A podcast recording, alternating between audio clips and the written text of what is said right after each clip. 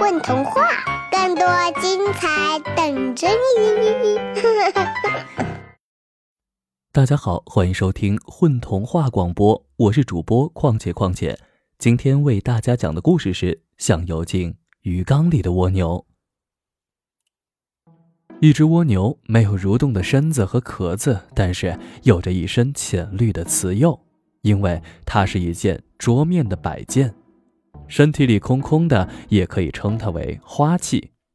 但是他自己最满意的称呼还是蜗牛。不管怎样，它就是一只蜗牛。它来自一个午后，那日阳光刚刚好的照在桌子的一角，它恰好在这时出现。也就是从那天起，它骄傲地开始称自己是一只蜗牛。快来看，来了一个新家伙。对面鱼缸里的一群鱼见到他的到来，嚷嚷着，他们聚拢在鱼缸的一侧。喂，你是谁？他有些迟疑，第一次听到这样的问题。我是谁呢？这时，鱼缸上映出了他的样子，也给了他回应的答案。哦，我是蜗牛。蜗蜗牛，这。真可笑！嗨，别傻站着呀，那只蜗牛，爬过来呀！对于鱼儿们的嘲笑，他有些害羞，但不管怎样，他坚持自己就是一只蜗牛。喂，你们在干嘛？一个响亮的声音制止了嘲笑。你们看它的触角和身上美丽的螺纹，它就是蜗牛。你好呀，蜗牛朋友，我是黑子。蜗牛这时发现鱼群中一只宽大尾巴的鱼，美丽的鱼身泛着淡淡黑色。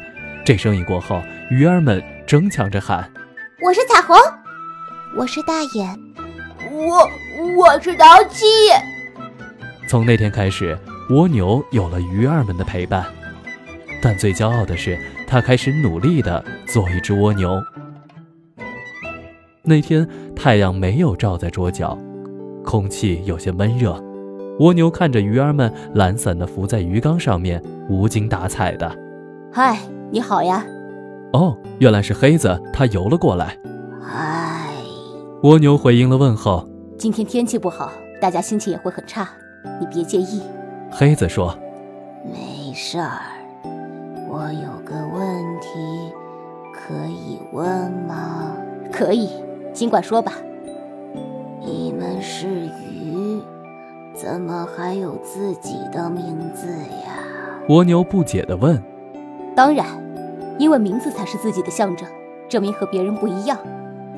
你是蜗牛，你也可以取一个自己的名字，比如光彩呀、螺旋什么的。哈哈。说完这些话，黑子笑了起来。哦，我的名字就叫蜗牛。这就是我自己。蜗牛严肃地说：“啊，那好吧，这本来也是个不错的名字。”黑子显然是尊重了蜗牛的说法。那，你为什么叫黑子呀？蜗牛接着问：“我吗？其实我很小的时候并不黑，我的父母。”是美丽的孔雀鱼，我们都属于热带鱼，一起出生的还有好多兄弟姐妹呢。那天，我和两个妹妹被带到了这里，开始是生活的很好，每天铜钱草为我们遮阳，我们在山苔藓的迷宫里钻来钻去。可是没几天，太阳靠着鱼缸，铜钱草没了精神，干枯在了鱼缸上，鱼缸里的水。越来越少。那时候，整个屋子里一个人也没有来过。我们大口地喘着气，我努力地向鱼缸的最底下钻，藏在苔藓里边，安静地等着。慢慢的，我听不到两个妹妹的声音了。那种等待好可怕。不知过了多久，这个屋子里热闹起来，在人们的惊讶声和叹息声里。我知道，两个妹妹离开了我。清水装满鱼缸的那一刻，我又复活了。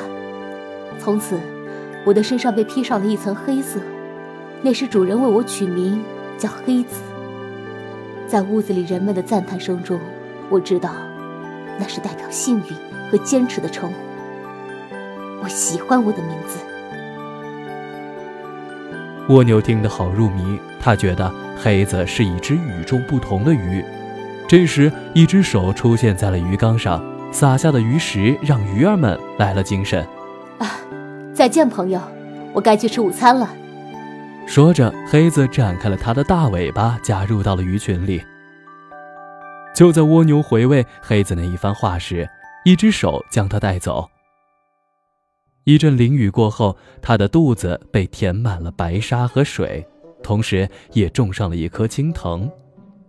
最后，它被带了回来，放在了靠近鱼缸的那个老地方。可是这次，它和鱼缸是背对背。